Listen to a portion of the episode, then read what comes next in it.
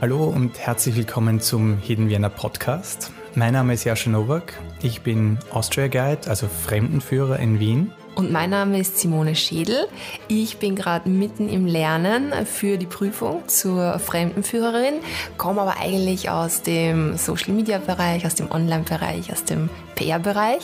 Und eben was mich und den Jascha verbindet, ist unsere Liebe für Wien und das Interesse für die Geschichte dieser Stadt. Und so sind wir jetzt dann auch zu diesem Podcast gekommen und zum Thema dieses Podcasts.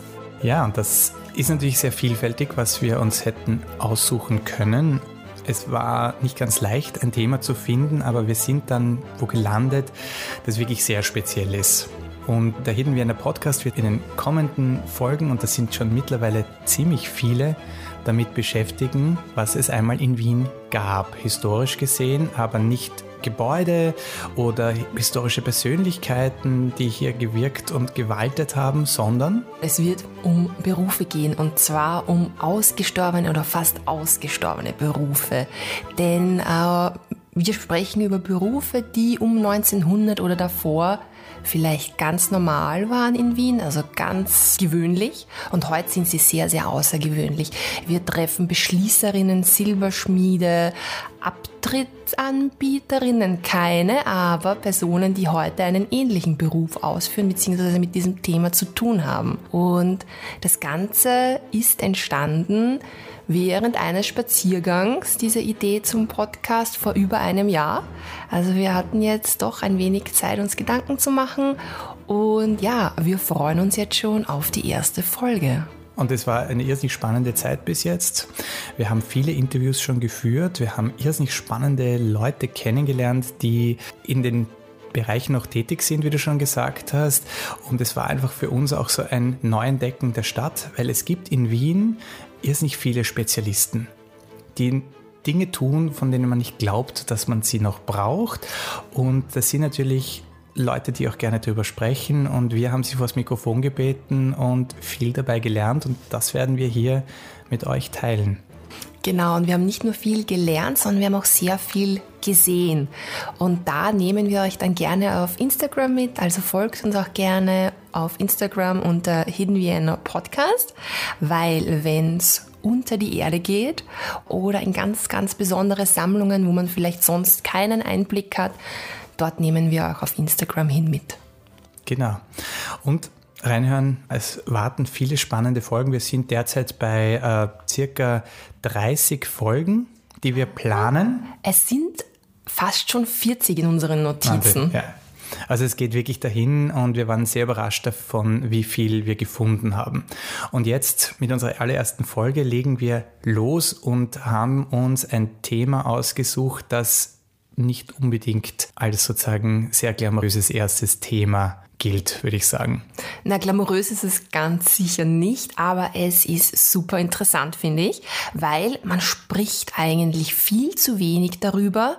Es ist ein verstecktes Thema, also perfekt passend für die erste Folge des Hidden Vienna Podcasts. Dieser Beruf, den du vorher schon erwähnt hast in deiner Aufzählung, nennt sich Abtrittanbieter und Abtrittanbieterinnen. Man kann bei dem Beruf wirklich dankbar sein, dass es ihn nicht mehr gibt. Und es würde heute, würde ich auch sagen, niemand sich dazu verleitet fühlen, diesen Beruf noch aus Jux und Tollerei oder als Hobby anzubieten. Und ich glaube, es wird äh, auch kaum mehr jemand diese Dienste annehmen, weil sich sehr viel geändert hat seit damals, was Privatsphäre und Schamempfinden betrifft. Ja, wir haben ja auch im Vorfeld immer wieder unsere Interviewpartner, Freunde und Familie gefragt, was diese Berufe denn möglicherweise sein könnten. Und beim Abtrittanbieter oder der Abtrittanbieterin kamen eigentlich die amüsantesten Antworten und kaum jemand ist draufgekommen. Genau, da gab es äh, Antworten, die eher in Richtung äh, ja, was machen Abtrittanbieter? Ja, die helfen jemandem abzutreten, also vielleicht irgendwie zu sterben. Also ganz, ganz schräge Sachen sind da gekommen. Oder da in Österreich in letzter Zeit sehr oft der Kanzler gewechselt hat, vielleicht ist das jemand, der Politikern hilft abzutreten. Vielleicht könnte man das ja öfter mal brauchen, dass jemand dann vielleicht ein bisschen nachhilft. Ja, und in England wäre das jetzt eigentlich ein sehr aktueller Beruf, aber es gibt ihn eben nicht mehr. Also diese Antworten stimmen nicht. Ich habe mich an erinnern, dass jemand gesagt hat, jemand, der vielleicht Fußabtritte verkauft. Aber das stimmt alles nicht. Und jetzt möchte ich euch sozusagen auf eine kleine Zeitreise mitnehmen. Wir gehen zurück ins 18. Jahrhundert. Wir stellen uns vor, wir gehen über den Wiener Graben vom Stephansplatz hinüber zur Hofburg. Der hat damals schon anders ausgeschaut, aber das wichtigste Denkmal, das dort heute noch steht, ist natürlich die Pestsäule. Das war immer ein sehr wichtiger Ort in der Stadt, da hat sich immer viel getan. Wir gehen da in unserem äh, spätbarocken Rokoko-Outfit äh, die Straße hinunter mit einem Dreispitz auf dem Kopf vielleicht und plötzlich merken wir auf halbem Weg über den Graben, ui, es drückt im Bauch. Und das heimatliche Klo ist noch weit weg. Das wird sich nicht ausgehen. Und damals gab es einfach keine öffentlichen Toiletten.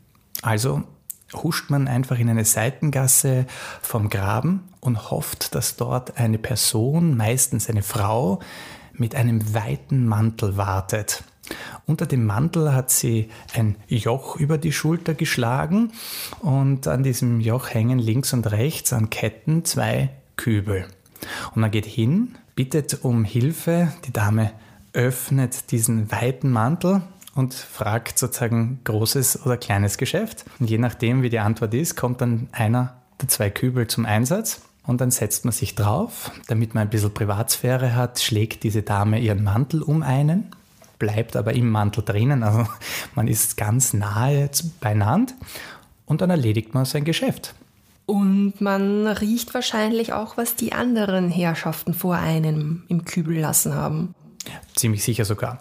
Äh, die Abtrittanbieterin hat hier aber auch schon ein bisschen vorgesorgt, kann man sagen. Sie hat in ihrem Gürtel Taschen, wo gut riechende Kräuter drinnen sind und man bekommt zum Abwischen dann entweder ein großes Blatt, also ein wirklich von einem Baum gefallenes Blatt oder Gras. Papier war natürlich keine Option damals, das wäre viel zu teuer gewesen.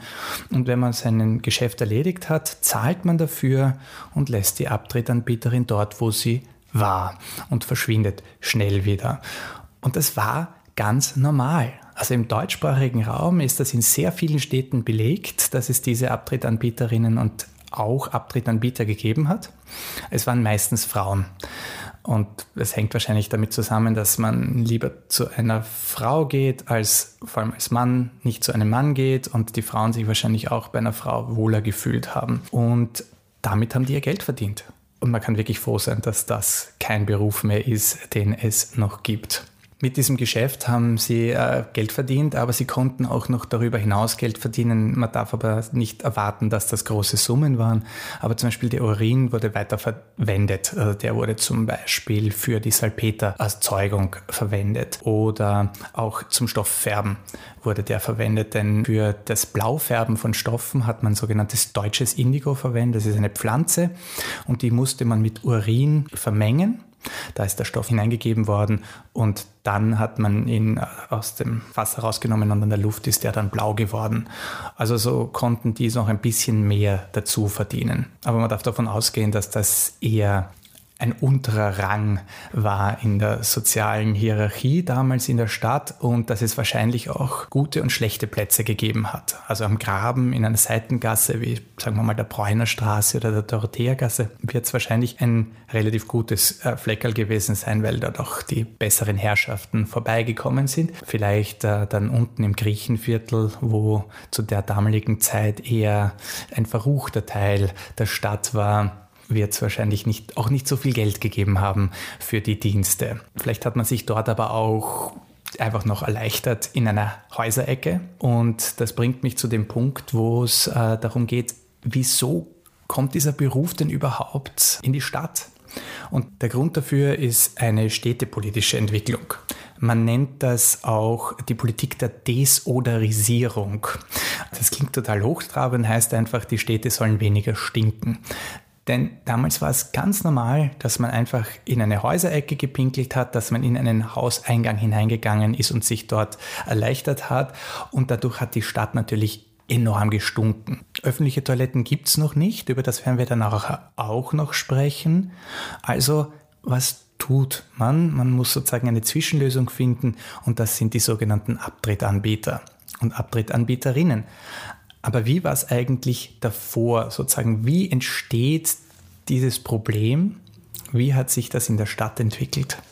Genau, also wenn wir zurückgehen ins Mittelalter, dann kann man sich vorstellen, dass die Stadt ziemlich gestunken hat, denn die Fäkalienabfuhr war einfach ein Problem und die hygienischen Standards waren bescheidenstens.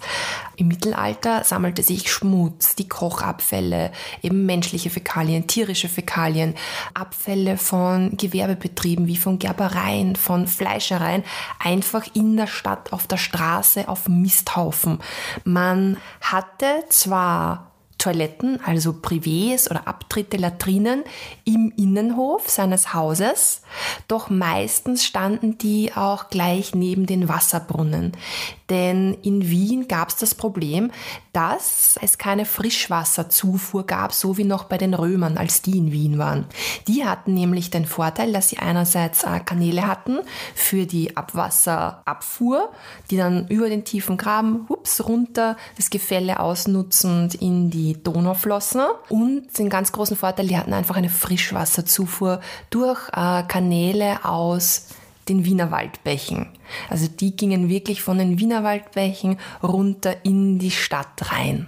Und da habe ich einen familiären Exkurs, weil bei uns im Garten draußen in Rodaun, bei meinen Eltern, gibt es ein Loch, das hat mein Onkel gegraben, der war Archäologe und der hat herausgefunden, dass diese Wasserleitung in der Gegend verlaufen ist. Und tatsächlich, als er das Loch gegraben hat, hat er diese römische Wasserleitung gefunden. Man sieht heute nichts davon, das Loch ist ziemlich zugewachsen, aber es ist da unten die Lasswasserleitung, die dann Wien Dobona versorgt hat. Das ist ja super spannend. Das heißt, die nächste Hidden Vienna Podcast-Exkursion geht in den Garten deiner Eltern. Ja, wir müssen ähm, eine Machete mitnehmen. Es sind tatsächlich Brombeerbüsche drüber gewachsen, aber ja. Genau. Ja gut. Zurück nach Windobona. Das heißt, die Römer hatten wirklich Frischwasser in der Stadt, ist natürlich super ähm, für die hygienischen Bedingungen. Das hilft sehr viel, um Fäkalien und sonstige Abfälle einfach wegzuspülen. Im Mittelalter gab es das nicht, denn seit dem Ende des Römischen Reichs ging dieses Wissen einfach verloren. Das heißt, wir sind in der Stadt, es stinkt, die Privés, Latrinen und Abtritte findet man im Innenhof, aber die hatten das Problem, dass daneben meistens auch gleich die Hausbrunnen waren, weil aus den Hausbrunnen entnahm man das Wasser, aber unterirdisch hat sich alles vermischt, also sozusagen das Grundwasser war angereichert durch menschliche Fäkalien, was natürlich sehr unhygienisch ist und sehr gefährlich, was Krankheiten betrifft. Und wenn es dann auch zu Überschwemmungen kam, zum Beispiel nach starken Regenfällen, wurden diese Keime dann auch oberflächlich noch in die Brunnen gebracht. Und da kam es regelmäßig nach starken Überschwemmungen zu Epidemien.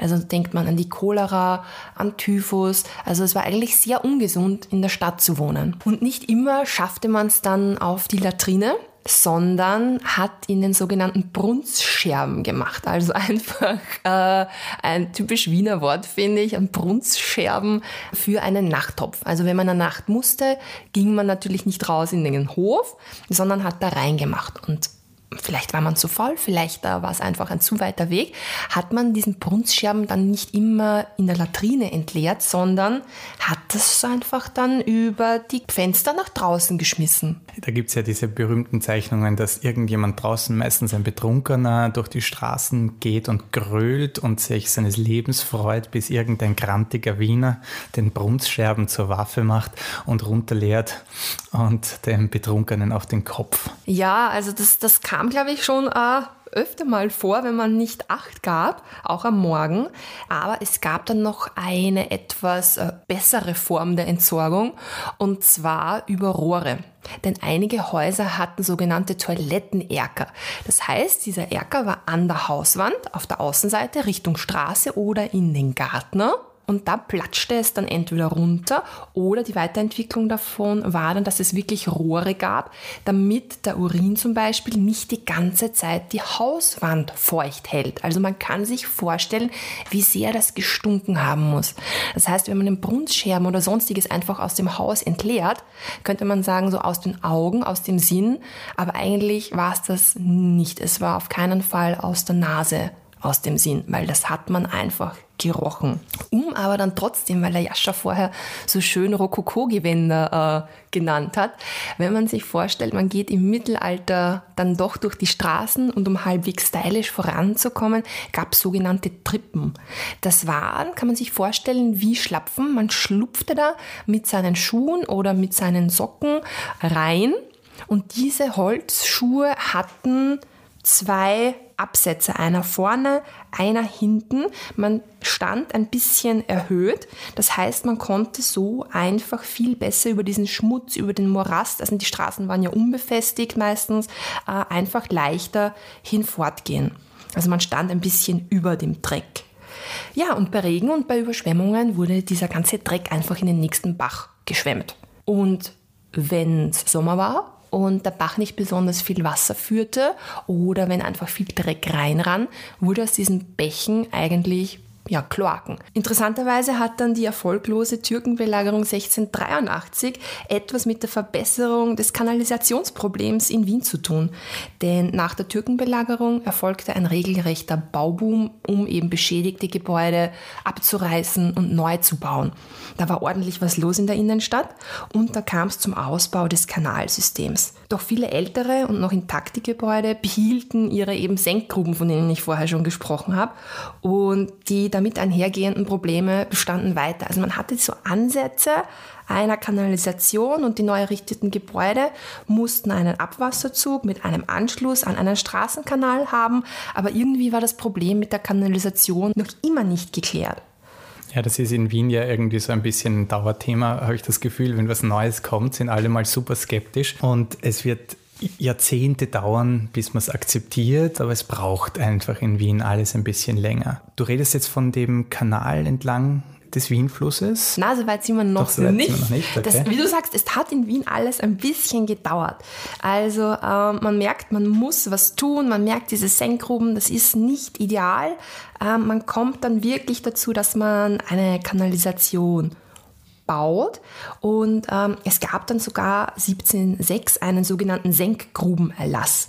Und die Besitzer der alten Häuser, eben die noch Senkgruben hatten, wurden dazu angehalten, gegen eine kleine Gebühr sich ans Wiener Kanalnetz anzuschließen.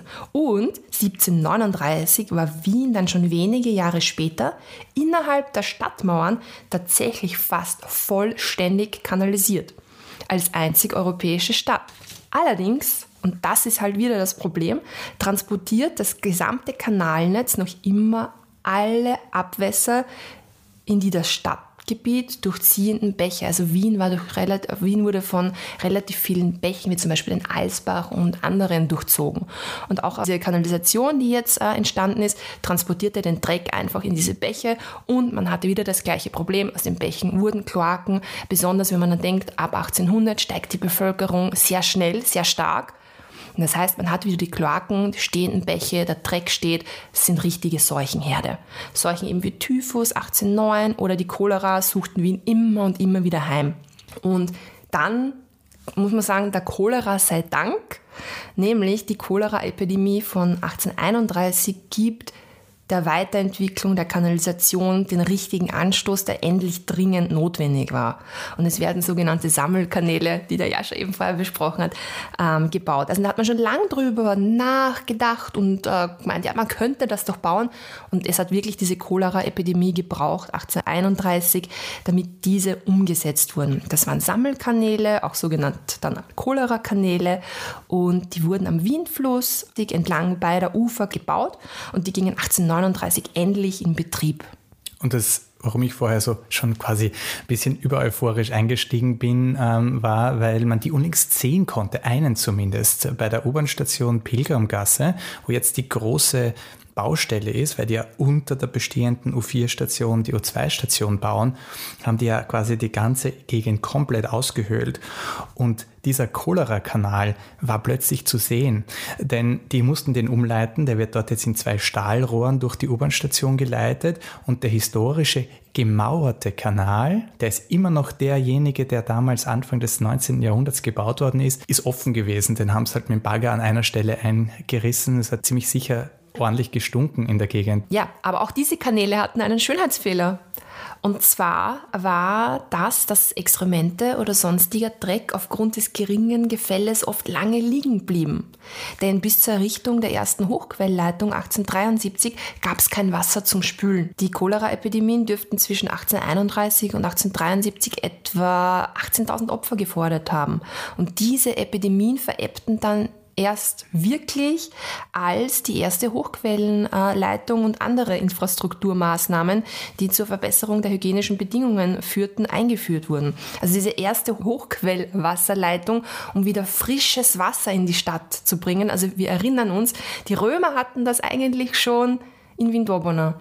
Und es hat dann wirklich bis 1873 gebraucht, bis man wieder wirklich frisches Wasser in Wien hatte. Und das hat wirklich der Wiener Bevölkerung einen Boost gegeben, was die hygienischen Zustände in der Stadt betrifft. Genau, und diese Frage nach der Wiener Hochquellwasserleitung, äh, die hat sich mir schon gestellt. Ich habe das mal gelesen gehabt, dass tatsächlich unser Trinkwasser auch einfach automatisch in den Kanal fließt, ohne dass wir es vorher verbrauchen. Und da habe ich mir gedacht, das ist ja ein Wahnsinn eigentlich sozusagen in einer Zeit, wo Wasserknappheit herrscht an vielen Orten, dass wir das tun. Und diese Frage haben wir dann dem Matthäus vom Wienkanal gestellt und er hat uns eine Antwort darauf geben können. Und jetzt gehen wir hinunter in den Wienkanal. Wir haben jetzt keine direkten Einleitungen mehr von Hochquellwasserleitungen. Das heißt, das Wasser von Haushalten kommt natürlich zu uns hinunter und das reicht aus, um den Kanal selbst reinigen zu lassen. Und der große Vorteil ist auch, wir haben die ganzen Wienerwaldbäche, die bei den großen Kanälen immer zumindest eine gewisse Grundlast an Wasser hineinspülen. Und deswegen müssen wir nicht extra Wasser einleiten. In anderen Städten in Europa ist es zum Beispiel wirklich so, da wenn der Kanal austrocknet, wenn zum Beispiel viele Leute auf Urlaub sind, beginnt das ja fürchterlich zu stinken wenn das einfach liegen bleibt. Und da wird wirklich aktiv frisches Wasser eingeleitet. Bei uns in Wien müssen wir das Gott sei Dank nicht machen. Wenn man am Michaelerplatz steht und runterschaut zu den Ausgrabungen, dann sieht man da auch einen gemauerten Kanal aus dem 19. Jahrhundert. Der ist wirklich klein. Macht es einen Unterschied, ob man in einem Kanal aus der Kaiserzeit arbeitet oder in einem modernen Betonkanal? Tatsächlich im ersten Bezirk gibt es mehr gemauerte Kanäle, das heißt wirklich noch mit Ziegelsteinen ganz alte. Die sind etwas unangenehmer zu begehen, weil sie ein bisschen kleiner sind. Das kleinste Profil ist hier bei uns 105 cm. Also es ist wirklich nicht hoch. Im Zuge der Recherche haben wir natürlich viele alte Fotos gesichtet und auf diesen alten Fotos sieht man einen Kanalarbeiter mit einer Art Holzschieber. Wird dieses Gerät heute noch immer verwendet? Ja, der gehört tatsächlich noch, der sogenannte Schimmel, zur Ausrüstung von den Kanalarbeitern. Das Eiprofil ist deswegen so gestaltet, damit das Wasser unter etwas schneller fließen kann und das sich automatisch, also leichter reinigen lässt. Ja, also wenn es stark regnet, das Ganze weiter geschwemmt und die Kollegen müssen das alles dann unter Anführungszeichen nur noch nach oben schaufeln. Das ist noch immer sehr, sehr anstrengend. Wir haben jetzt bis jetzt eigentlich immer nur über Kanalarbeiter gesprochen. Ist das tatsächlich so, dass nur Männer beim Wien-Kanal arbeiten oder gibt es auch Kanalarbeiterinnen? Ja, es gibt auch Kanalarbeiterinnen, aber es sind zum Beispiel bei uns in der Chemieabteilung tätig. Das heißt, da werden Proben genommen und die werden dann analysiert. Sonst haben wir meiste Zeit, also meistens nur Kanalarbeiter selbst. Bei Max Winter habe ich gelesen, dass die Ratten auch als Kanalhasen bezeichnet worden sind. Na, Kanalhasen wäre jetzt neu. Ja, wir sagen zu allen Ratten, ist der Hansi. Also wenn die Kanalarbeiter den Hansi sehen, dann rennt er meistens weg. Also Kanalarbeiter haben keine Angst vor Ratten. Aber natürlich, wenn es sehr stark regnet, dann steigt das Wasser im Kanal ja auch an. Und dann rennen die Ratten dem Wasser davon. Und wenn die Kanalarbeiter dann unten arbeiten und es beginnt zu regnen, die müssen auch schon raus, dann merkt es schon, wenn die Ratten ihnen entgegenkommen. Und dann kann schon mal passieren, dass eine Ratte über einen Kanalarbeiter drüber rennt. Also das ist dann eher unangenehm. Wenn man sich vorstellt, was da sozusagen runterrinnt, den Kanal, dann ist es ja kein besonders schöner Arbeitsplatz in erster Linie. Aber ich kann mir durchaus vorstellen, dass es hier unten auch mitunter gefährlich werden kann. Gefährlich ist in dem Sinne nicht. Für Schwerarbeiterzulagen haben die Kanalarbeiter keine warum auch immer. Äh, Schutzkleidung natürlich sehr, sehr wichtig. Also die Kanalarbeiter haben hohe Stiefladen, die sind aus dickem Leder gemacht, damit nichts durchstechen kann, mit Stahlsohle. Also sind sehr gut vorbereitet, immer mit Klettergurt gesichert, denn zum Absteigen in den Kanal muss man relativ viele Leitern oft hinuntergehen, bis zu 10 Meter. Oberirdisch ist dann ein Dreibein, das heißt, wenn sie abrutschen sollten, dass sie nicht hinunterfallen. Und einen sogenannten Selbstretter haben sie auch immer um den äh, Hals. Das ist, wenn es eben zu irgendeiner Sauerstoffmangel kommen sollte, dann haben sie das eben, damit sie atmen können. Das Thema Blackout geistert seit einiger Zeit durch die Medien. Sind wir in Wien bei einem Blackout wieder auf Abtrittsanbieter angewiesen?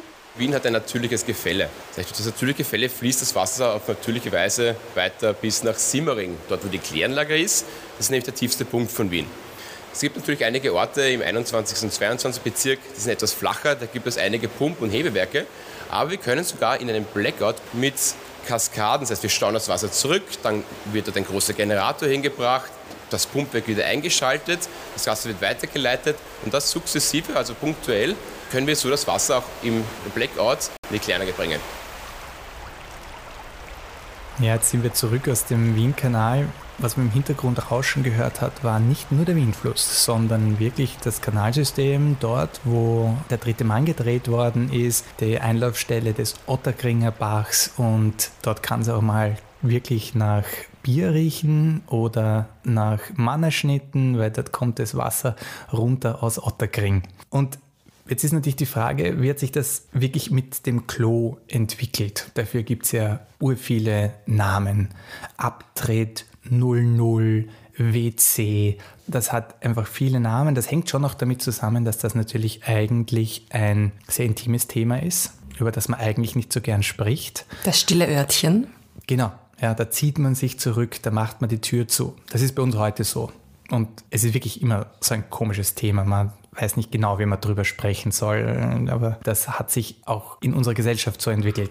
Das vornehmste Wort ist natürlich Toilette. Ich gehe auf die Toilette. Und das ist natürlich was Französisches. Das kommt aus den barocken Schlössern, wo die Damen, die ja sehr aufwendig geschminkt worden sind, ein Schminkzimmer hatten. Das war das Toilettzimmer. Das hat also gar nichts zu tun mit einem Klo. Aber es gab dort immer einen Leibstuhl. Also man konnte dort tatsächlich sich auch erleichtern. Und so entwickelt sich dann das Schminkzimmer zum stillen Örtchen. Und das große barocke Schloss ist Versailles. Und wir kennen alle diese Geschichten aus Versailles, dass die Leute einfach in die Ecke gemacht haben oder unter die Treppen. Dieses unfassbar teuer gestaltete Schloss mit Gold und Spiegeln und Marmor überall. Und jetzt machen die Leute überall hin. Sie haben sich nicht die Mühe gemacht, in dieses Schloss Toiletten einzubauen. Und Versailles wird natürlich ein großes Vorbild für viele Schlösser in Europa und in Wien ist es natürlich das Schloss Schönbrunn. Und da begeben wir uns jetzt hin und befragen eine Expertin, wie denn der Toilettgang in Schloss Schönbrunn eigentlich vor sich ging, wie Kaiser, Kaiserinnen, Prinzen und Prinzessinnen da eigentlich aufs Klo gegangen sind. Genau das haben wir Christina Kinlinger-Hieke gefragt. Sie ist eine Kollegin von uns. Sie ist Historikerin und arbeitet schon seit vielen Jahren im Schloss Schönbrunn und kennt dieses Schloss wirklich in- und auswendig. Und jetzt ist die große Frage, war das in Schönbrunn anders? Ich würde sagen, nein. Also es gibt sicher auch Beschreibungen, dass es hinter den Vorhängen immer wieder so zu netten Funden gekommen ist oder in den großen Vasen zum Beispiel. Also ich könnte mir sehr gut vorstellen, dass es da eins zu eins ausgesehen hat wie in Versailles. Die Inhalte der Nachttöpfe mussten ja irgendwohin entsorgt werden. Wohin sind die denn entsorgt worden? Kollegin Schönbrunn hat wahrscheinlich den wahren Satz getätigt, das ist der Grund, warum wir heute so einen schönen Garten haben. Also man darf davon ausgehen, dass man es sicher auch als Düngemittel verwendet hat für die ganzen Pflanzen. Ansonsten würde ich davon ausgehen, dass man es einfach äh, in die Wien geschüttet hat, die ja vor dem Schloss verläuft. Im Barock gab es ja bekanntlich keine Toiletten, aber im 19. Jahrhundert ändert sich das. Wo ging also Kaiser Franz Josef aufs Klo?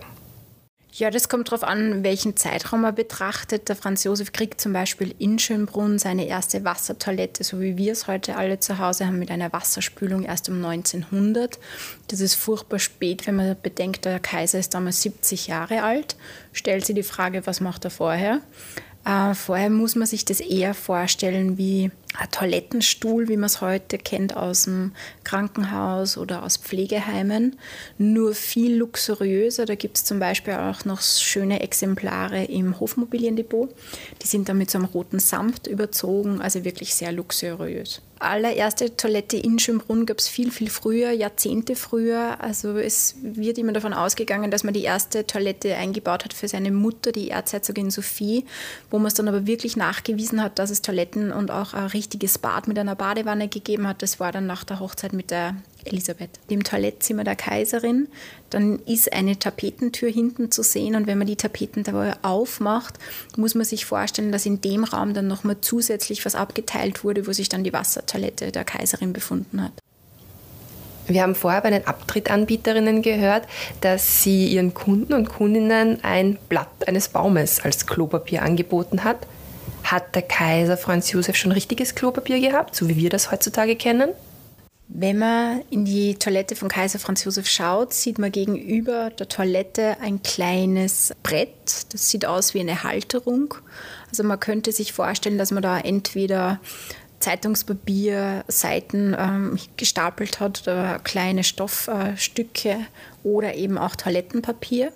Ob er jetzt wirklich Toilettenpapier hat, weiß ich nicht ganz genau, aber es gab Toilettenpapier zur damaligen Zeit.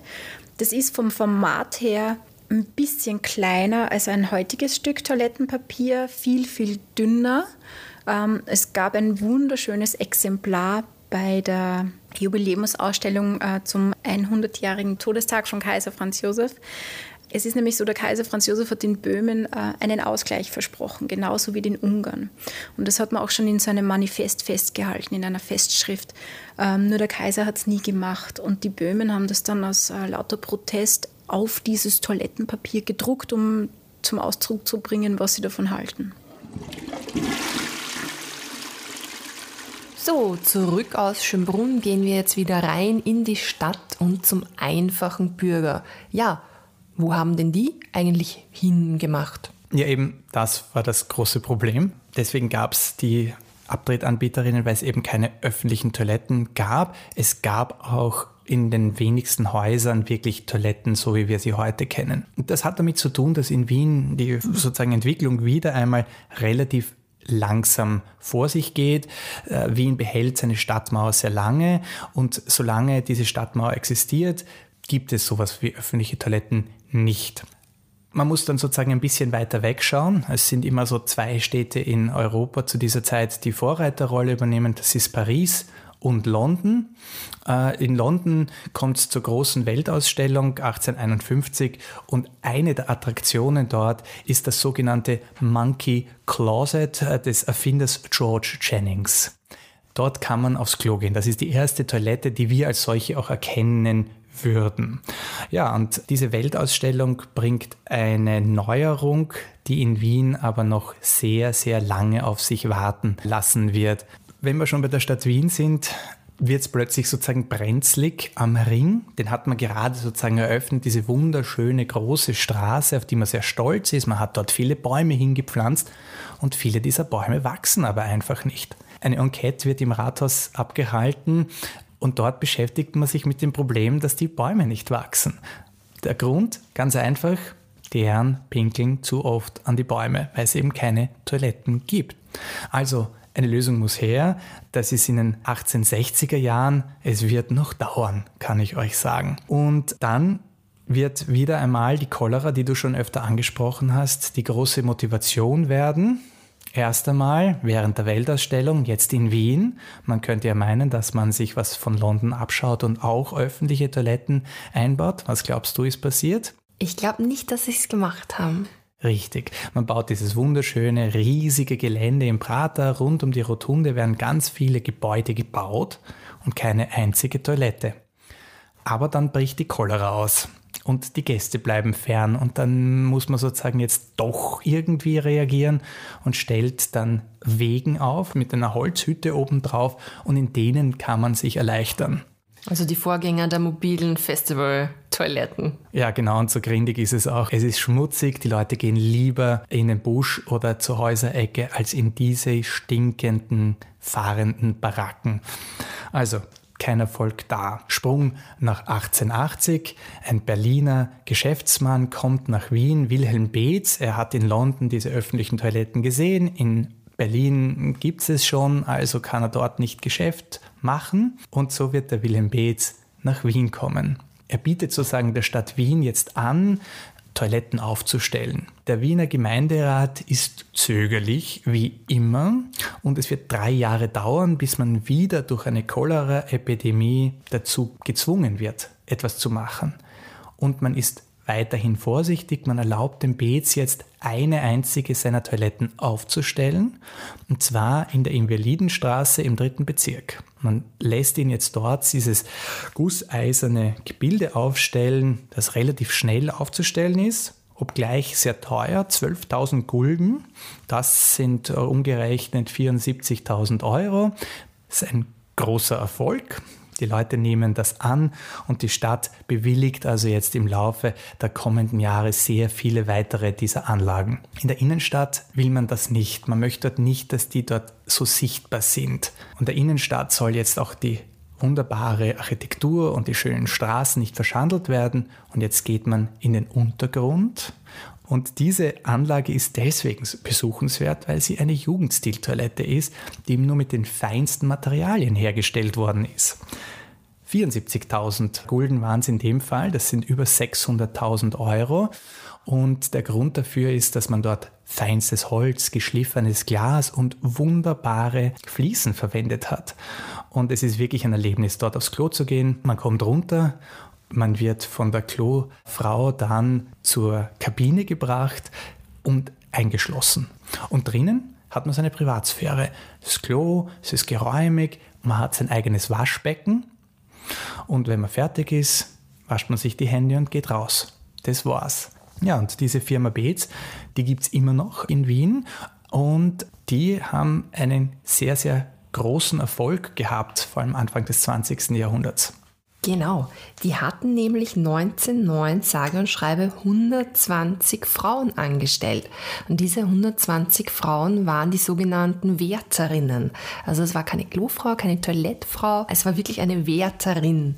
Wer waren diese Frauen? Diese Frauen waren eher ältere Frauen, 50, 60, 70 Jahre alt, meistens Witwen, alleinstehende Frauen, die sich noch etwas dazu verdienen mussten, um zu überleben. Und mit dem Lohn und mit dem Trinkgeld hat es gerade so zum Leben gereicht. Aber sie waren krankenversichert und das war zu dieser Zeit nicht gang und gäbe. Und deswegen geht man auch davon aus, dass die Beziehung zwischen der Gemeinde Wien und dem Beetz so gut war. Denn die waren bei ihm krankenversichert und fielen so nicht der städtischen Wohlfahrtskasse zur Last. Die Arbeitszeit dieser Damen war 12 bis 14 Stunden lang. Pausen waren eigentlich keine vorgesehen. Das Verlassen des Arbeitsplatzes war verboten. Da musste immer jemand da sein. Es gab Tagfrauen, es gab Nachtfrauen. Und wenn man jetzt zum Beispiel in einer Bedürfnisanstalt wie am Graben arbeitete, war man untertags. Also ein echter Arschjob. Aber obwohl man natürlich jetzt nicht den Platz, Arbeitsplatz verlassen darf, das Klo war wenigstens nicht weit. Wenn man eben die erste Klasse wählte und etwas mehr zahlte, bekam man bei den Damen und auch bei den Herren ein Luxuspaket, das bestand aus Seife, Handtuch, Kamm und Bürste. Also man bekam da schon etwas für sein Geld und bei Bedarf gab es auch Klopapier. Ja, das war von der Firma B zurechtgeschnittenes Papier. Denn so wie wir jetzt diese Klopapierrollen kennen, das gibt es erst seit Mitte des 20. Jahrhunderts. Das klingt ja fast ein bisschen wie in der Business Class heute, dass man so ein Anatomy Kit äh, bekommt, äh, wenn man aufs Klo geht. Diesen Beruf der Klofrau gibt es auch nicht mehr, zumindest offiziell nicht mehr. Also es gibt in Österreich keine Bezeichnung, die einen als Klofrau, Häuselfrau auszeichnet. Aber es gibt sie dennoch, eben zum Beispiel am Graben und an einem Ort, wo es mich durchaus überrascht hat, nämlich in einem wirklich feinen Etablissement kann man eine Klofrau treffen und es ist nicht irgendeine Klofrau, es ist wirklich ein Erlebnis, mit dieser Frau zu sprechen, die Klofrau des Wiener Burgtheaters und wir haben sie getroffen. Ein echtes Wiener Original. Ich bin die Veronika Fileccia, arbeite seit 25 Jahren im Burgtheater als Klofrau, als WC-Dame. Ich bin die berühmteste Klofrau von Österreich. Äh, meine Mama war Hausbesorgerin. Die war Hausbesorgerin 40 Jahre. Und äh, da haben wir natürlich, wie wir Kinder waren, haben wir helfen müssen.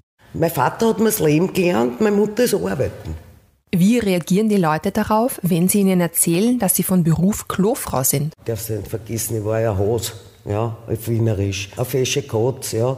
Und wenn ich einen Mann kennengelernt habe und der sagt, na, was arbeitest du? Sag ich, ich bin Klofrau. Na, geh! Ja, was heißt na geh? Ich sage, ich bin Klofrau im Burgtheater, ja. Und die haben das nicht gepackt. Die haben gesagt, na, das gibt's ja nicht, du kannst ja nicht Klofrau sein. Na, sicher bin ich Klofrau.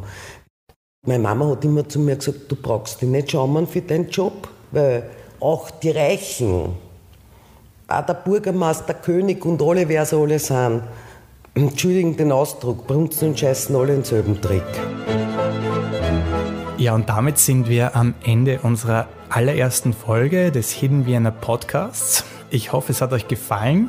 Ihr könnt den Podcast überall hören, wo es Podcasts gibt. Das ist sowohl auf unserer Website als auch auf Spotify oder Apple Podcasts. Und natürlich freuen wir uns, wenn ihr uns bewertet, uns einen Kommentar hinterlasst oder vielleicht euch meldet mit einem sehr ausgefallenen, ausgestorbenen Beruf. Das ist eine super Idee und wir würden uns natürlich auch irrsinnig freuen, wenn ihr uns auf einer unserer Führungen durch Wien begleitet. Auch da gibt es spannende Facetten dieser Stadt zu entdecken. Alle Führungen findet ihr auf www.hiddenvienna.guide. Und natürlich nochmal unser Instagram-Account Hidden Vienna Podcast. Ja, und zu allerletzt haben wir noch eine Empfehlung für euch. Wer dorthin will, wo wir heute waren, nämlich im Wiener Kanal, kann das ab Mai 2023 auch wieder machen. Die sogenannte dritte Mann-Tour läuft wieder an und man kann wirklich in den Wiener Kanal dort nicht nur dem Hansi zuschauen, wie er von A nach B läuft, wenn man Glück hat, sondern eben auch erfahren, wo der dritte Mann gedreht worden ist und über den Alltag der Wiener Kanalarbeiter was lernen. Und wir haben das wunderbare Glück, zweimal zwei Karten verlosen zu können. Das tun wir auf Instagram, also auf unserem Kanal gehen, folgen, liken, kommentieren und wir verlosen dann diese Karten. Dieser Podcast wird von Hidden Vienna Tours produziert. Die Folge wurde von Simone Schädel und Jascha Nowak recherchiert, geschrieben und produziert. Wir bedanken uns bei unseren Interviewpartnern der Folge, Matthäus Milkovic von Wien Kanal, Christina Kindlinger-Hicke und Veronika Fileccia vom Burgtheater. Und ich möchte mich noch ganz herzlich bei Matthäus Sander bedanken, der uns für die ersten Folgen sein Equipment zur Verfügung gestellt hat und auch mit Rat und Tat zur Seite gestanden ist. Damit geht unsere allererste Folge nun zu Ende. Und wir haben aber schon die nächste parat und in der geht es um etwas, das früher ganz üblich war. Ohne dem ist man nicht aus dem Haus gegangen. Niemals. Never ever. Und dieses Objekt hat sogar etwas über Status und Beruf aussagen können. Wenn ihr mehr wissen wollt, nächstes Mal einfach wieder reinhören.